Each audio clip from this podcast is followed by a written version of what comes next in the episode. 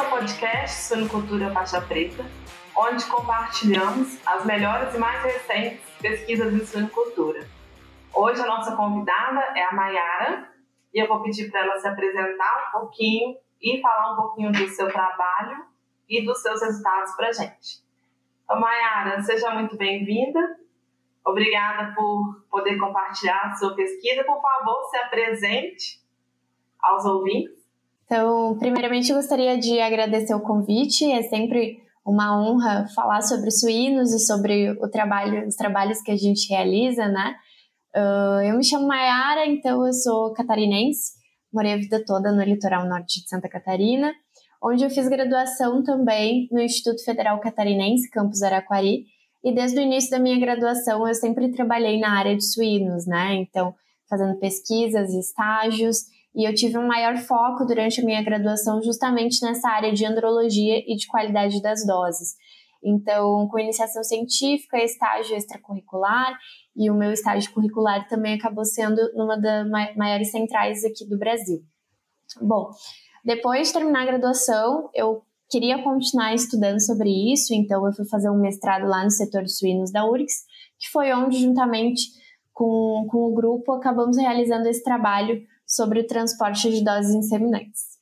Mayara, então já que você introduziu, fala um pouquinho do seu trabalho para gente, os resultados que vocês alcançaram e o que, que vocês conseguiram concluir, por, por favor. Sim, bom, então uh, lá no setor de suínos nós realizamos um trabalho que avaliou o impacto da duração da emissão de vibração que ocorre durante o, o transporte sobre os parâmetros de qualidade de células espermáticas. Uh, esse trabalho ele se deu a partir de uma demanda da indústria, né? Então nós tínhamos aí muitas perguntas para serem respondidas sobre o transporte de doses inseminantes e até o momento nós tínhamos muito pouco trabalho produzido sobre isso. Quando eu iniciei a minha pesquisa, nós tínhamos em torno aí de dois trabalhos apenas publicados, então aqui no Brasil nós somos o primeiro e primeiro grupo a, a realizar pesquisas nessa área e as demandas da indústria, né, das granjas, eram muito grandes, de saber o que realmente acontece com essas doses quando elas estão sendo transportadas. O que que impacta, o que que melhora, o que que piora. E foi por isso que a gente teve a ideia de, de realizar esse trabalho, né? Então, a gente levou em consideração também a importância da suinocultura aqui para o Brasil. E quando a gente pensa em tamanho do nosso país, né? Ele é muito grande, por mais que a gente tenha as centrais aí alocadas estrategicamente para estar tá atendendo todo o mercado, uh, às vezes nós temos doses que são transportadas por mais de 10, 12 horas. Então, a gente precisa realmente saber o que, que acontece com essas doses durante esse período de transporte. E com isso, o nosso objetivo foi verificar o efeito do tempo de agitação em relação aos parâmetros espermáticos espermáticos em doses que foram diluídas utilizando dois diluentes, uh, um diluente de curta duração e um diluente de longa duração.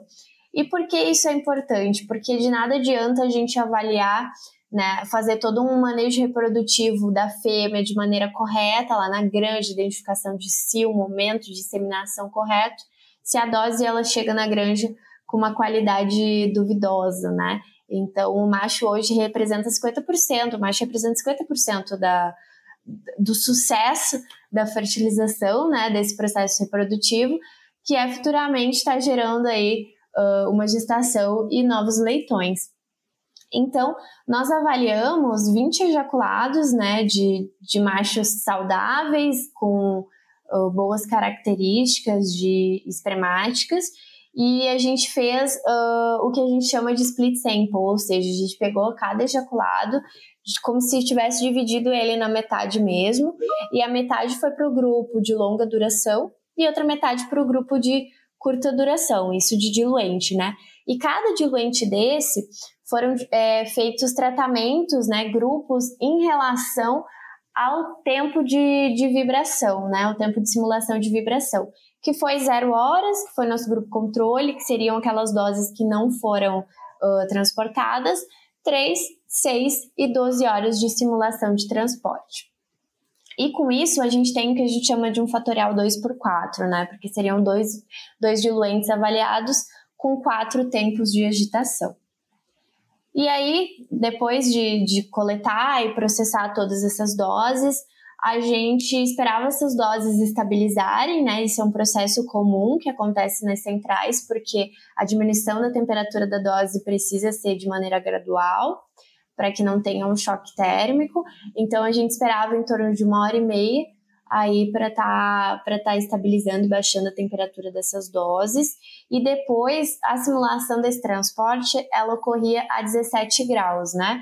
Então, hoje é a temperatura que ocorre também o transporte das doses nas principais centrais aí do nosso país.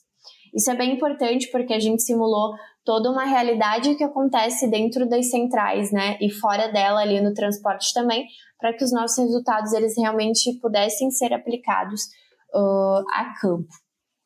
E aí a gente verificou é, lembrando que essa simulação de transporte ela foi feita através de um shaker, né? O shaker ele é uma máquina que faz movimentos orbitais e com isso ele simula, ele emite vibrações que são as mesmas vibrações emitidas durante o transporte.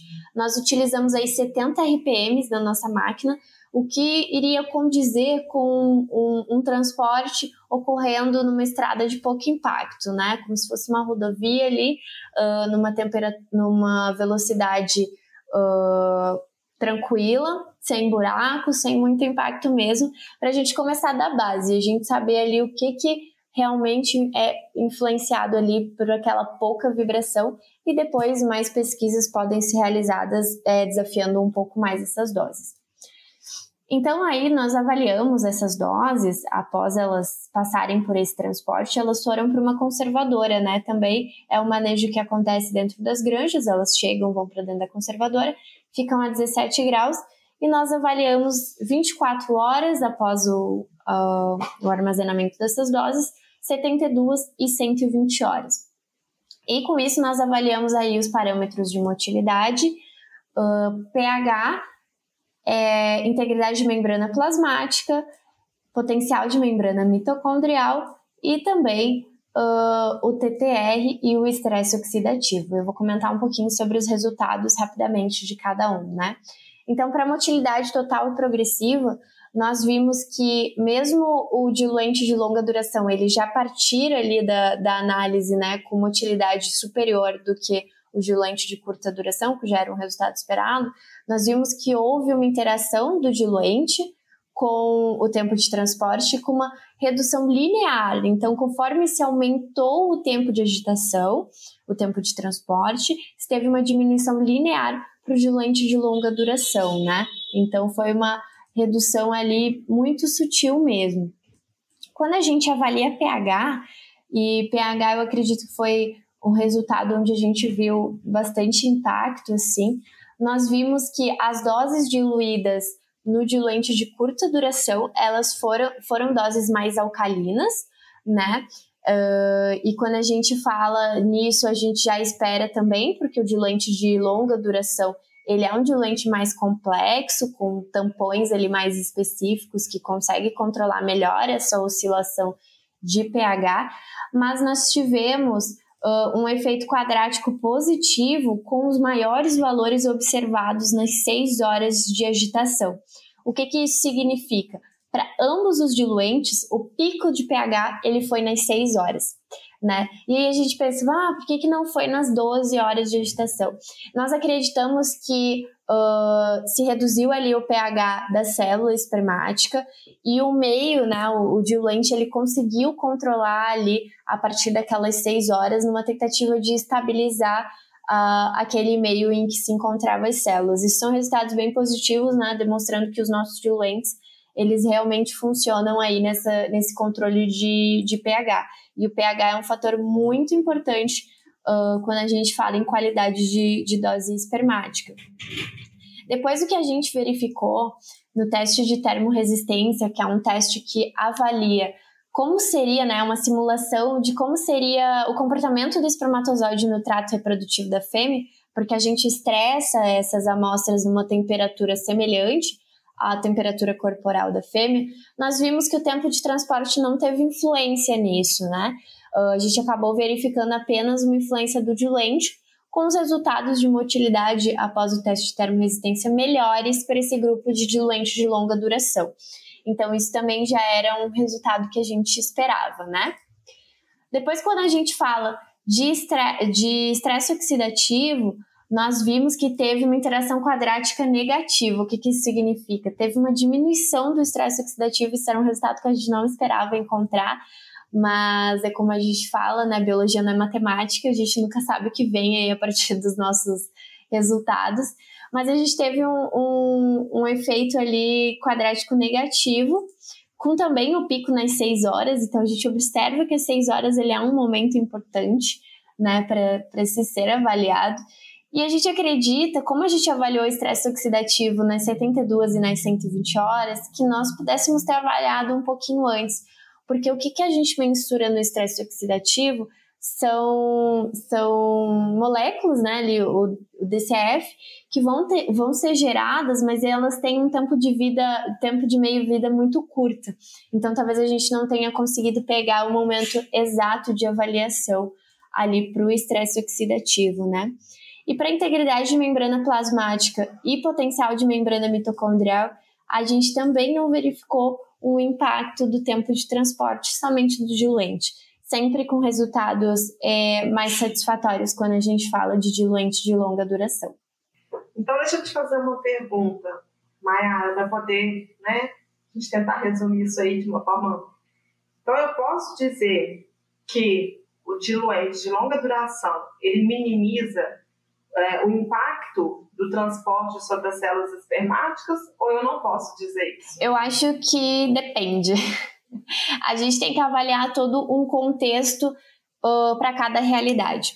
É, o primeiro deles, por quanto tempo essas doses vão ser transportadas e em quanto tempo eu vou utilizar essas doses na minha granja. Então, o diluente de curta duração, ele tem um prazo de validade aí de três dias. Se eu vou utilizar daqui cinco dias, eu não posso aplicar isso para a realidade, né?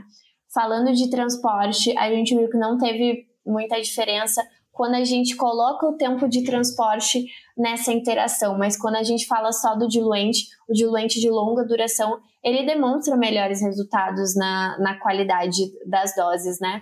E tudo isso vai mudar muito também conforme o desafio dessas doses no transporte.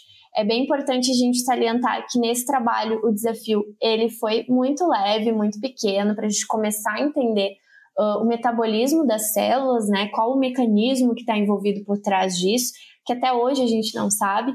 Uh, então a gente tem que pesquisar mais ainda para descobrir. Mas são vários outros fatores, né, que a gente tem que levar em consideração: temperatura de transporte, carro, rodovia, logística, as rotas, tudo levando em consideração. Então, eu acho que assim, o diluente de longa duração protege mais? Protege mais. Então, a gente pode utilizá-lo, né? Mas se eu vou utilizar, vou transportar por um período curto e utilizar dentro daquelas três horas, daqueles três dias, desculpa, nada justifica eu estar utilizando um diluente de longa duração, porque nisso tem um custo implicado também, né? A gente sabe que os diluentes de longa duração, eles são mais onerosos. Então, é tudo um depende e avaliar a realidade, né? São várias coisas que a gente tem que levar em, em consideração para estar tá fazendo essa escolha.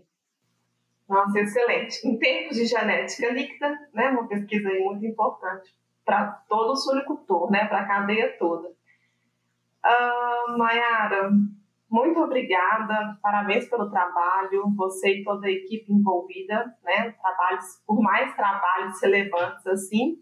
Obrigada, tá, por você compartilhar conosco. Eu que agradeço o convite, Mariana. Bom, pessoal, nós estamos sempre procurando as melhores pesquisas e mais recentes na área da suinocultura. Se você deseja compartilhar sua pesquisa conosco, isso é muito fácil. Basta nos mandar um e-mail para suinocultura.faixapreta.com.br Então, até mais. Espero encontrá-los numa próxima oportunidade.